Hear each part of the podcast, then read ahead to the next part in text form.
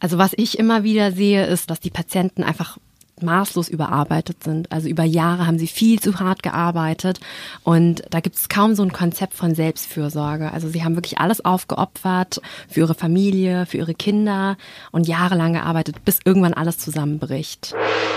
Guten Tag, guten Tag, Deutschland. Got rice, bitch, got rice. Got food, got soup, got spice. Nach den bislang brutalsten ausländerfeindlichen Krawallen vergangene Nacht in Rostock I'm sorry, mama, that I am not a doctor. That I rap about the veg and I smoke marijuana. Wonder. Ja, wir reden tatsächlich nicht über unsere Veg. Eines der wenigen Themen, über die wir hier nicht reden. Wir sprechen aber über viele andere Themen. Ich bin Mintu und ich moderiere den Podcast Rise and Shine zusammen mit Vanessa, die hier neben mir steht. Hi, wir nehmen heute auch wieder in Berlin auf, deswegen stehen wir wieder nebeneinander und wir haben auch wieder einen Gast. Die Psychologin Hürgen Hürten ist bei uns, beziehungsweise hat sie uns gerade gesagt, dass sie eigentlich Mai Hürgen ausgesprochen wird. Hi. Hallo. Wieso Mein Hürgen? Mein Vater, der kommt aus Huy und da gibt's ja den Hürgenfluss und ich bin in Frankfurt am Main geboren und dann hat er gedacht,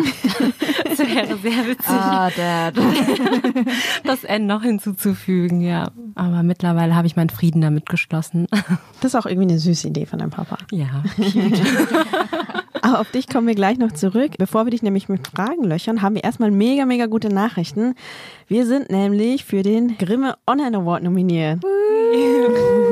Wir sind super aufgeregt darüber und auch ziemlich stolz, weil dieser Podcast ist einfach unser Baby und wir stecken da richtig viel Zeit und Liebe rein, um vielfältige Perspektiven zu erzählen, aber auch zu normalisieren in der sonst ja recht eintönigen deutschsprachigen Medienlandschaft. Aber nominiert ist halt noch längst nicht gewonnen und deswegen sind wir auf eure Stimmen angewiesen. Bis zum 12. Juni könnt ihr noch beim Publikumsvoting mitmachen. Einfach Grimme Online Award googeln. Wenn ihr jetzt denkt, na ja, die haben das doch schon in der Tasche, die gewinnen das schon. Einfach nein. Also unsere Konkurrenz ist total riesig und die anderen Nominierten haben sehr viel mehr Follower als wir. Es sind große Projekte teilweise auch von großen Medienhäusern. Wir brauchen einfach deswegen jede Stimme. Kleiner Rise and Shine Podcast gegen große YouTube-Formate und krasse Medienproduktionen. Stimmt bitte für uns ab und bewegt auch eure WhatsApp-Gruppen, eure WGs, eure Familien und natürlich auch eure Ersatzverwandten dazu. Vielleicht schaffen wir es ja mit eurer Hilfe. Ja, wäre mega gut. Das war's auch schon mit dem Werbeblock für heute. Wir haben ja noch richtig viele Fragen an Mai Hürgen. Na, Du machst eine Ausbildung zur psychologischen Psychotherapeutin mit Vertiefung in Verhaltenstherapie und seit über drei Jahren arbeitest du in einer Spezialambulanz, nämlich für vietnamesische MigrantInnen an der Charité in Berlin. Magst du uns mal zum Einstieg erklären, wofür es diese Spezialambulanz gibt und äh, was du da genau machst? Also diese Spezialambulanz wurde 2010 von äh, Frau Dr. Timing Damtar gegründet. Ähm, das ist eine vietnamesische Psychiaterin, also die kommt ursprünglich auch aus Vietnam. Und es ist vor allem da, um so eine Versorgungslücke einfach zu schließen. Also ganz lange ging man davon aus, ja, die Vietnamesen, die haben gar keine psychischen Probleme, die stellen sich ja gar nicht vor. Es gab aber nur einfach nicht das passende Angebot. Und diese Spezialambulanz, ähm, wir behandeln muttersprachlich, also alles auf Vietnamesisch, kultursensibel und wir haben durchaus viele Patienten. Also seit 2010 bestimmt schon ungefähr 400 Patienten. Die Patienten kommen auch nicht nur aus Berlin, sondern auch aus der ganzen Bundesrepublik.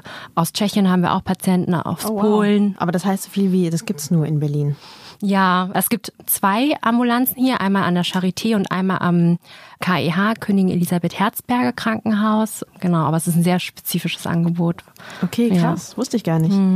War für dich immer klar, dass du in der Spezialisierung arbeiten wirst? Nee, gar nicht. Also ich wollte immer Psychologin werden. Das war schon mein Traumberuf so seit der achten Klasse oder so. Aber ich wusste einfach nicht, dass es so ein Angebot gibt. Und irgendwann habe ich so aus Spaß mal gegoogelt, Psychotherapie auf Vietnamesisch. Und dann habe ich diese Ambulanz gefunden. Das äh, hört sich alles super spannend und super wichtig an. Und ich glaube, wir sprechen nicht nur für uns, wenn wir sagen, dass wir sehr, sehr dankbar sind für deine Arbeit, die du machst. Wir haben auch unsere HörerInnen gebeten, tatsächlich Fragen einzuschicken und das waren richtig, richtig viele. Und deswegen probieren wir mal was Neues aus, weil es so viele Fragen gab. Wir machen zwei Folgen. Also wir teilen auf. In der ersten Folge jetzt, diese Folge, wollen wir vor allem über die erste Generation reden, die nach Deutschland gekommen ist. In unserem Fall sind es unsere Eltern. Und in der zweiten Folge, die wir dann im August veröffentlichen, da sprechen wir dann über die zweite Generation oder halt die Generation, die hier geboren und aufgewachsen ist. Also praktisch unsere Generation. Ist das in Ordnung für dich, dass wir das so aufteilen? Klar. Es sind ja schon Unterschiede. Also in der ersten Generation sind es nochmal andere Belastungsfaktoren, die sich so zeigen. Und unsere Generation hat ja nochmal mit diesem deutsch-vietnamesischen, also mit diesen zwei Welten nochmal ähm, zu kämpfen. Aber trotzdem hängt es miteinander, weil ich weiß, dass viele aus der zweiten Generation auch nochmal zusätzlich belastet sind, weil sie sich Sorgen um die erste Generation machen. Und ich glaube, es würde dem, also da habt ihr schon ein gutes Gespür, aber es würde dem nicht gerecht werden, wenn man das alles in eine packt. Ja. Was sind das denn für Belastungen, die vor allem die erste Generation betreffen? Also was ich immer wieder sehe, ist, dass die Patienten einfach maßlos überarbeitet sind. Also über Jahre haben sie viel zu hart gearbeitet und da gibt es kaum so ein Konzept von Selbstfürsorge. Also sie haben wirklich alles aufgeopfert für ihre Familie, für ihre Kinder und jahrelang gearbeitet, bis irgendwann alles zusammenbricht. Zusammenbricht? Ja, also dass sie zum Beispiel nicht mehr arbeiten können, nicht mehr arbeitsfähig sind oder dass es irgendwann dann, weil sie so gereizt sind, äh, so gestresst sind, dass es dann Konflikte in der Familie gibt, dass Partnerschaften auseinanderbrechen oder spätestens, wenn die Kinder dann ausziehen, dass sie dann irgendwie keinen Lebenssinn mehr haben, weil sie alles dann so geopfert haben für die Kinder, dann merken sie, okay, ich bin hier, ich bin unglücklich, mir tut alles weh und suchen dann Hilfe. Wie äußert sich das? Wir hatten eine neue Studie, da haben wir die Patienten auch gefragt, was sind denn so ihre Belastungen? Und ich habe ja eben Arbeit genannt. Finanzielle Probleme werden auch ganz häufig genannt. Probleme mit Kindern, Partnerschaften und Sprachschwierigkeiten. Also, dass sie einfach nicht so gut Deutsch sprechen und Schwierigkeiten haben, sich hier in äh, Deutschland einfach so durchzunavigieren. Allgemein noch so eine Belastung, was wir so zusammengefasst haben, war so eine Sprachlosigkeit, so auf verschiedenen Ebenen im Leben. Also oft ist es so, dass die zweite Generation nicht so gut Vietnamesisch spricht und die erste Generation spricht dann nicht so gut Deutsch und dann ist da dann totale Asymmetrie und dann können sie gar nicht miteinander sprechen. Also es ist super oberflächlich. Dann sitzt man abends am Tisch und dann fragen die Eltern dann irgendwie, und wie war dein Tag? Was hast du gelernt? Und die Kinder antworten und dann war's das. Und gerade so emotionale Themen können dann nicht angesprochen werden. Dann, was sie immer wieder berichten, ist, dass es auch so eine Sprachlosigkeit gegenüber der Familie in Vietnam gibt, weil einfach die Alltagswelten total anders sind. Hier ist das Leben anders, da drüben ist es anders. Oft mangelt es dann an Verständnis oder sie wollen ihre Familien in Vietnam nicht belasten. Ja. Und da ist dann auch so eine Leerstelle oder so ein Bruch. Und auch innerhalb der Communities hier, ich weiß nicht, wie eure Erfahrungen da so sind, aber unsere Patienten berichten öfters, dass sie so ein krasses Misstrauen haben. Also sie haben einfach Angst, dass wenn sie etwas sehr äh, Sensibles, Persönliches erzählen, dass es dann weitergetratscht wird. Und dann können sie sich auch irgendwie nicht verständigen. Also so auf mehreren Ebenen einfach. Und bis zu einem bestimmten Grad kann man das ja auch anders lösen, aber wenn das dann alles zusammenkommt mit Arbeitsbelastung, einem hohen Stress, ja, dann kann es sein, dass die Patienten dann psychisch krank werden und dann Symptome ähm, ausbilden, also, also psychische Symptome einer Depression zum Beispiel. Bei den ersten Sätzen, die du gesagt hast, dass halt viele Patienten aus der ersten Generation so viel arbeiten, bis sie ja zusammenbrechen. Ich habe das Gefühl, dass es bei vielen Vietnamesen so ist, dass es so ein Selbstverständnis gibt, dass, dass man das einfach muss, dass es so irgendwie zu der Identität gehört, sich so richtig kaputt machen zu müssen. So, der Ho, das ist ja sowas, was so ein ähm, geflügeltes Wort ist, also ein hartes Leben. Und dass man sich dieses harte Leben, dass man das halt durchmacht, um praktisch der Familie ein besseres Leben zu ermöglichen. Also das Individuum und die individuellen Bedürfnisse, die sind überhaupt nicht relevant. Ist das so, was du auch siehst? Ich sehe das auf jeden Fall, ja. Also ich meine, es ist ja eine kollektivistische Kultur. Und da erzählt halt irgendwie so, die Gemeinschaft ist wichtiger, ja. Und man selbst steckt dann eher zurück. Und ich möchte das jetzt auch gar nicht so darstellen im Sinne von, dass sie, also dass sie irgendwie jetzt, jetzt schwach sind oder so, sondern das ist eine wahnsinnige Stärke. Mit all den Patienten, mit denen ich spreche, ich denke immer so, boah, was sind das für Menschen? Was haben die alles geschafft? Also das sind wirklich Helden, ja. Was sie alles geschafft haben und irgend, irgendwann geht's dann halt nicht mehr, ja. Und irgendwann kommen sie dann zu dir. Das finde ich nämlich nochmal interessant. Wie kommt es oder ab welchem Punkt kommen sie denn zu dir oder in die Spezialambulanz? Also, wie ich gesagt habe, beispielsweise, wenn sie dann nicht mehr arbeiten können oder so oder Konflikte in der Familie. Und oft ist es so, dass die Kinder dann einfach nach einem Angebot irgendwie suchen. Die googeln dann, was kann man da machen? Also, ich spreche natürlich von Menschen, die hier in Berlin leben und, um Umgebung. Oder sie gehen zu Hausärzten. Weil ganz oft ist es so, die Patienten haben eher somatische Beschwerden. Also im Vergleich zu deutschen Patienten, die eher so psychische Symptome haben, wie gedrückte Stimmung oder so, ist es bei den vietnamesischen Patienten so, dass sie Kopfschmerzen haben, Gliederschmerzen, Konzentrationsschwierigkeiten, nicht schlafen können. Und dann laufen sie damit zu den Hausärzten jahrelang teilweise und wissen nicht, was sie haben. Und irgendwann kommt dann einer auf die Idee, hm, vielleicht sollten sie sich mal äh, Hilfe beim Psychiater oder Psychologen suchen. Und dann fragen wir halt näher nach und dann kommen auch diese psychischen ähm, Symptome wie Traurigkeit oder auch Lebensüberdruss. Wie oft ist es denn, dass du das mitbekommst, dass Hausärzte das bei vietnamesischen oder auch allgemein migrantischen Patienten feststellen? Schon häufig auch, also häufig. Also wir fragen die Patienten auch, woher sie von unserer Ambulanz gehört haben. Und es ist viel auch Mund-zu-Mund-Propaganda, das vor allen Dingen. Also weil irgendein Verwandter mal dann dort war und gute Erfahrungen gemacht hat und äh, gemerkt hat, das hilft, hat er es weitererzählt und das geht dann in die Communities rein. Aber es ist auch so, dass ähm, Frau Dr. Tarr, also sie geht auch in die Communities rein und hält Vorträge, zum Beispiel in der katholischen Gemeinde oder in der Pagode oder so. Und dann ist es auch nicht mehr so stigmatisiert. Das kann ich mir irgendwie gerade so schwer vorstellen, dass da Leute sind und sagen, hey, ich habe mich irgendwie behandeln lassen und das war voll gut, mach das doch auch irgendwie mal.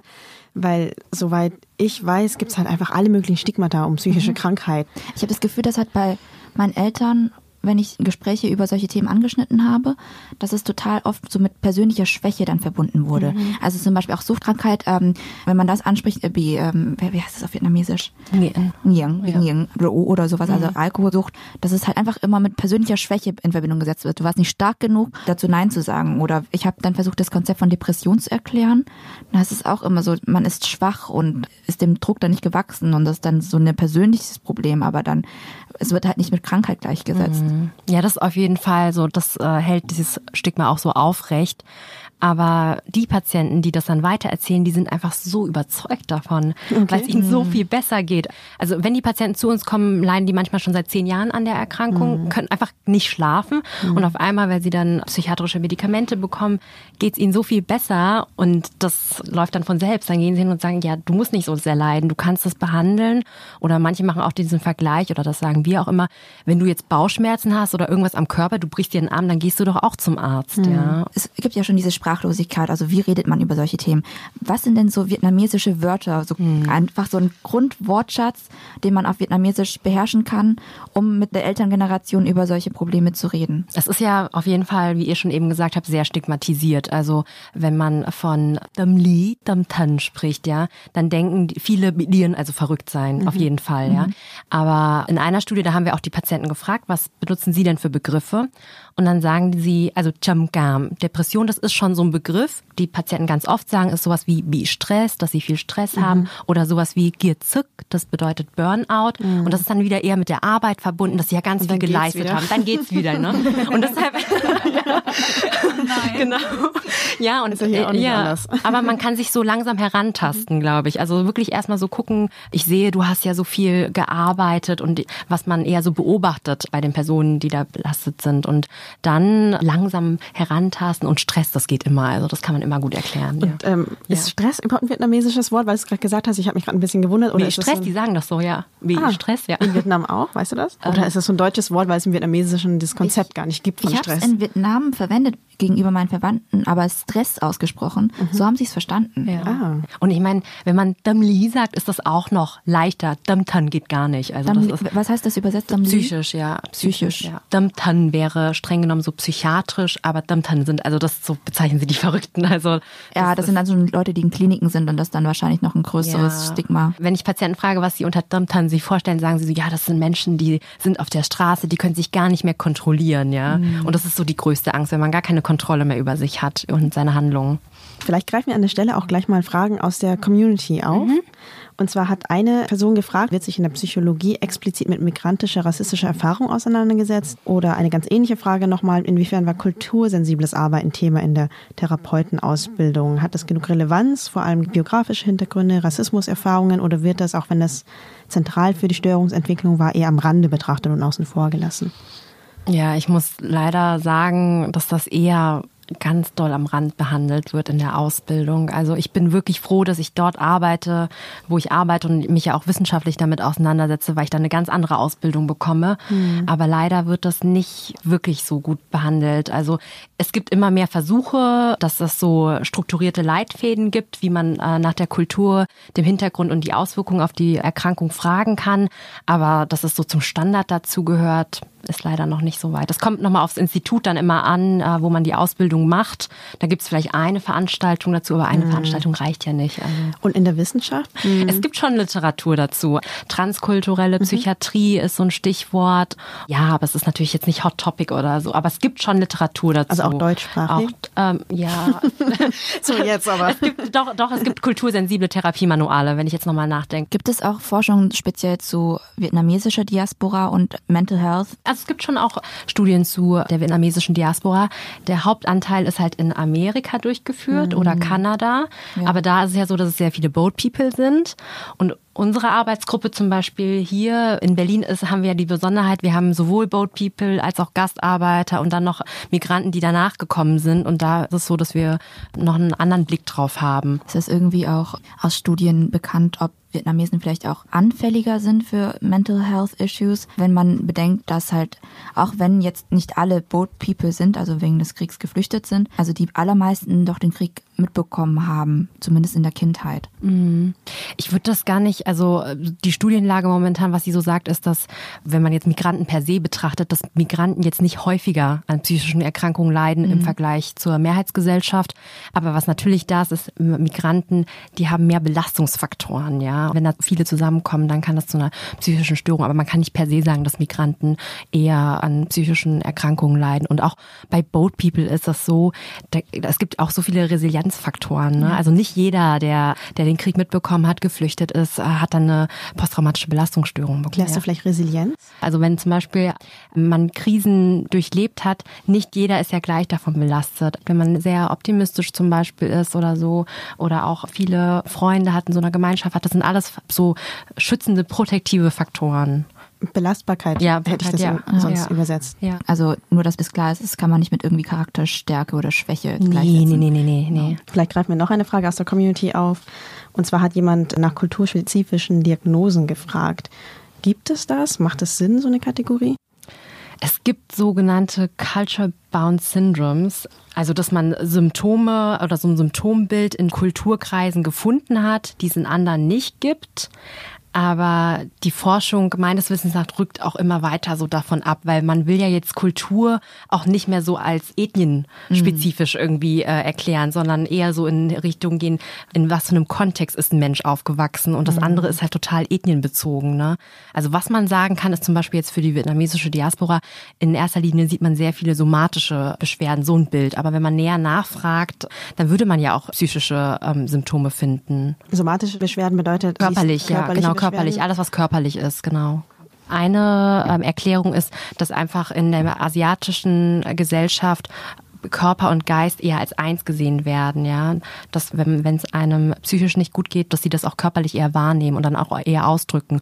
Und eine andere Hypothese dazu ist, es ist einfacher, es körperlich auszudrücken, als direkt von dem Psychischen zu sprechen. Ne? Also es ist ja einfach zu sagen, ja, ich habe Kopfschmerzen, als zu sagen, ich möchte nicht mehr leben oder so. Weil man das ja auch irgendwie erstmal selber für sich erkennen muss, oder? Genau. Also ich muss ja nur auf meine eigene Geschichte zurückblicken und da erkenne ich auch, dass ich irgendwie dieses Lernen über meine Gefühle und ja, seelischen Bedürfnisse, wenn man so will, das habe ich, keine Ahnung, in den letzten Jahren erst, das hole ich gerade total auf, weil das auch nicht Vokabular ist, mit dem ich groß geworden bin. Ich kannte das vietnamesische Wort für fühlen ganz lange zum Beispiel nicht. Ja, ich habe auch jetzt, wenn ich so zurückblicke, wenn meine Eltern gesagt haben, so es ist zu viel los, sie haben zu viel Stress, sagen sie Nukdau. Also mein Kopf drückt. Ja. So im Nachhinein macht das alles total viel Sinn, was du sagst. Ähm, die nächste Frage.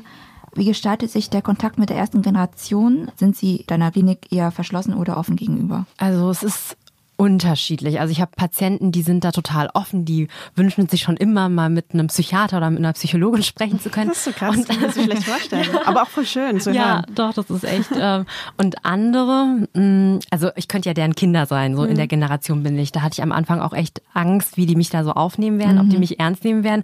Und gerade wenn da so ein gestandener älterer Herr ist und dem erkläre ich dann was über seine Psyche, da hatte ich schon Angst am Anfang.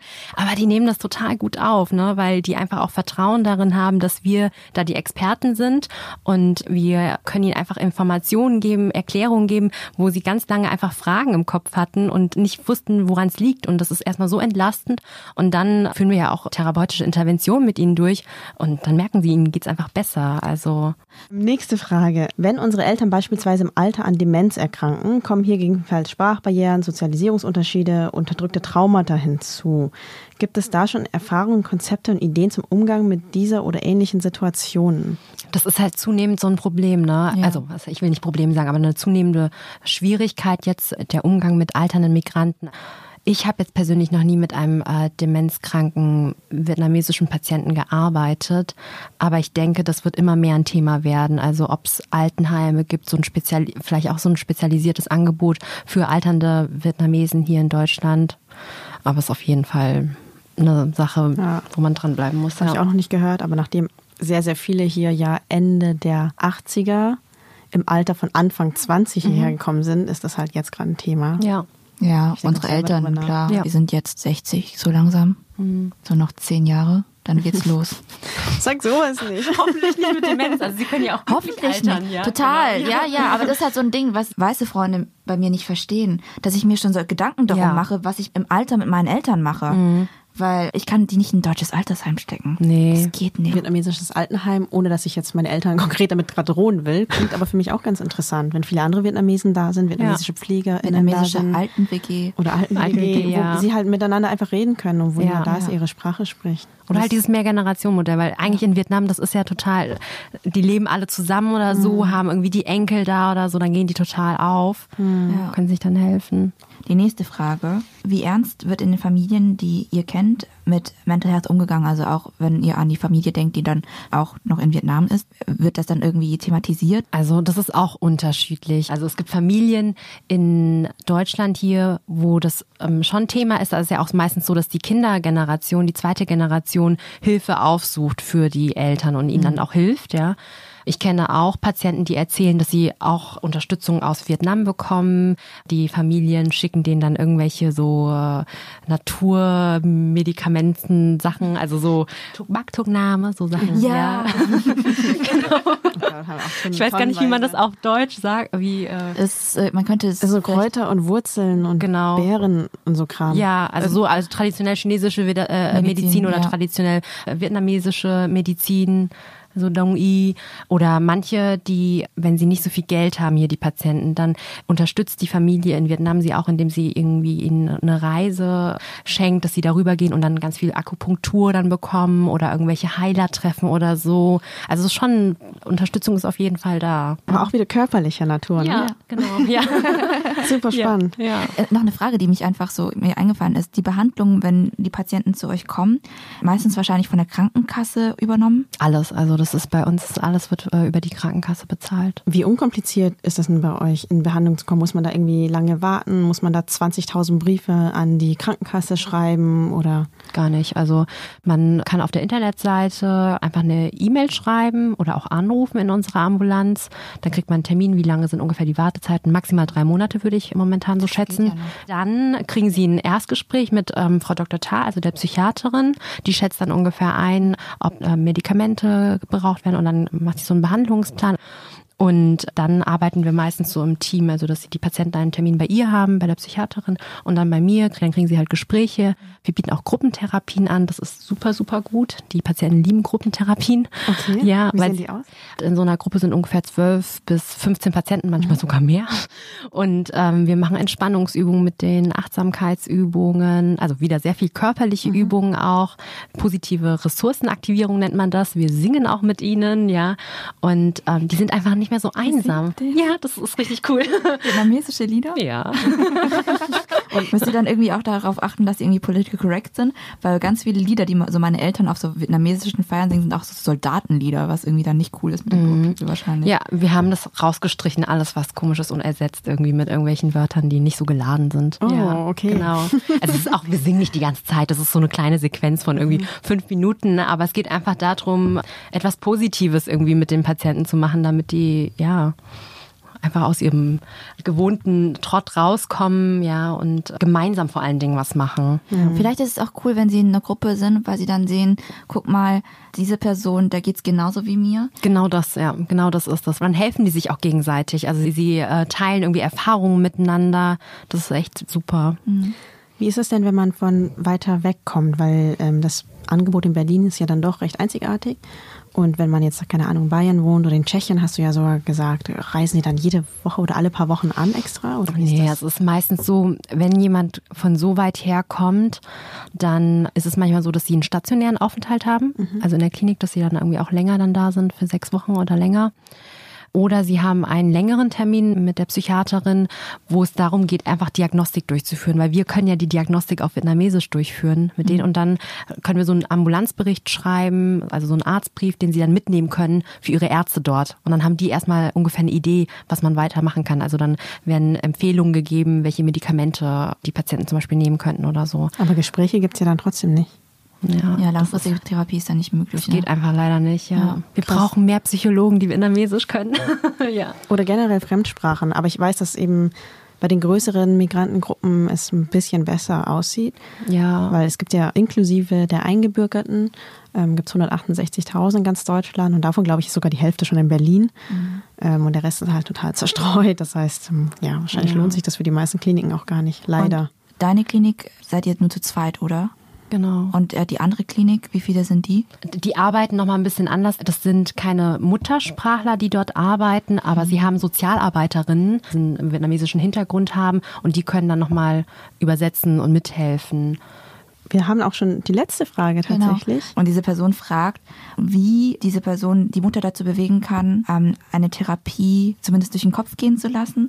Was sind so deine Tipps? Was würdest du denen auf den Weg geben? Weil wir, weil wir ja wissen, dass es stigmatisiert ist, würde ich erstmal vorsichtig irgendwie das ansprechen. Also, so wie wir eben gesagt haben, erstmal so Begriffe wie Stress oder äh, Burnout wie Gezück benutzen und einfach sagen, dass man sich Sorgen macht. Service-Satz für die vietnamesischen Kinder hier, die nicht so gut Vietnamesisch sprechen. Wie sagt man sehr liebevoll, dass man sich Sorgen macht?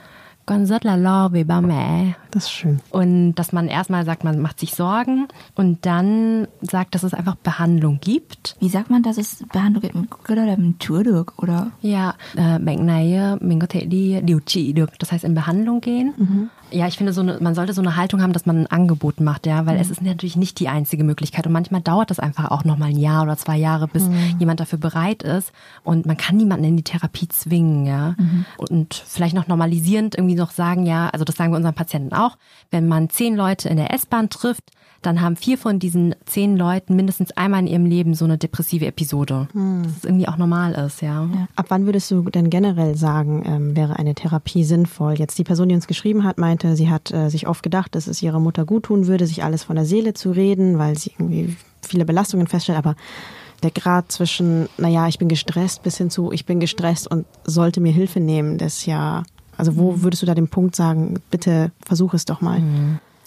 Ich meine, wo, wo wir immer so gucken, ist das der persönliche Leidensdruck. Wenn die Person selbst so sehr leidet, dass es nicht mehr geht oder wenn andere leiden, ja. Manchmal ist es ja so, dass die Person, die die Erkrankung hat, nicht so sehr leidet, aber andere sind, leiden so sehr darunter, ne. Und wenn das dann einfach nicht mehr geht. Und ansonsten ist es so, eine Beratung kann man immer mal in Anspruch nehmen und dann wird ja der Behandler schon sagen, ob es indiziert ist oder nicht. Genauso wie mit Schmerzen oder so. Wenn man irgendwas Körperliches hat, dann weiß man ja auch im Vorhinein nicht, was für eine Behandlung das sein wird, aber man geht hin und lässt es abklären, ja. Und mal versuchen kann man immer. Und also was ich wirklich sagen kann, viele Patienten können wirklich nicht schlafen, ja. Das ist äh, ein so ein Hauptsymptom neben diesen Schmerzen und da kann das so erleichternd einfach sein. Also. Hm. Angenommen, jemand begibt sich in diesen ganzen Prozess, sagt, ich mache jetzt Therapie. Wie würdest du sagen, könnten Angehörige diesen Prozess unterstützen? Also ich habe mal konkret auch meine Patienten gefragt, was wünschen die sich denn so? Und sie sagen einfach oft Verständnis, weil sie einfach sehr sensibel und dünnhäutig sind und dass man gerade, wenn man mit Menschen spricht, die gerade halt eine schwierige Phase durchmachen, krank sind, einfach Nachsicht hat. Und die Patienten haben berichtet, dass sie mit der Bürokratie einfach total überfordert sind. Also wenn sie dann noch Papierkram, Briefe fürs Jobcenter ausfüllen müssen oder irgendwie sowas, dass man da irgendwie helfen kann, weil die sind einfach total überfordert damit. Oder manchmal auch äh, zu Arztbesuchen mitgehen. Das sind so ganz konkrete Tipps, glaube ich. Hey, das ist alles super spannend. Die halbe Stunde, die halbe Fragestunde ist ähm, leider auch schon vorbei. Vielen, vielen Dank für alles, was du uns zur ersten Generation erzählt hast. Wir machen ja noch einen zweiten Teil, der erscheint dann im August, wie gesagt. Dazwischen gibt es aber noch ganz andere, ganz besondere Folgen. Wir sind praktisch mit Rise and Shine auf Tour im Sommer. Wir reisen im Juni nach München und zeichnen ja live eine Folge auf dem Post Open Air Festival auf. Das findet in der Nähe auf Schloss Kaltenberg bei München statt, vom 30. Mai bis zum 1. Juni. Wenn ihr da seid, kommt gerne vorbei. Das ist ein schönes Festival mit einem tollen Line-Up und wir freuen uns besonders auf die Rapperin Nora und Unique und auf die DJ-Sets von Homies und Kashmiri. Alles coole Girls, die äh, coole Dinge machen und sich auch politisch teilweise engagieren. Genau, und im äh, Juli, da machen wir noch eine Live-Show. Und zwar auf dem Kosmonaut-Festival bei Chemnitz. Am 5. Juli sind wir da dran. Also auch da könnt ihr vorbeischauen. Das Line-Up ist ganz ähnlich. Sind die Veranstalter eigentlich dieselben? Die Veranstalter sind dieselben tatsächlich. Ah, okay. Und deswegen ist das Line-Up auch sehr ähnlich. Ich glaube, Homies sind auch da, Nura ist auch da. Und Kaschmire auch. Und ich glaube, alle anderen, die wir aufgezählt haben, auch. Ja, genau. genau, die Themen für die beiden Folgen, die stehen auch schon, aber die halten wir noch geheim. Soll ja auch noch ein bisschen spannend bleiben bis dahin. Genau, danke. bis hierher schon mal fürs Zuhören. Und denkt bitte nochmal dran, für uns beim Grimme Online Award abzustimmen. Wir brauchen wirklich jede Stimme. Einfach Grimme Online Award googeln und auf Publikumsvoting gehen. Und dann kann man so runterscrollen, auf unser Bild klicken und dann abschicken. Ganz, ganz wichtig, ganz nach unten scrollen und abschicken, weil sonst ist die Stimme nämlich nicht gezählt. Genau. Danke, mein Hirn. Und Maihung. Mai Hirn. Oh Gott. und wir hören uns äh, im August wieder. Tschüss. Tschüss.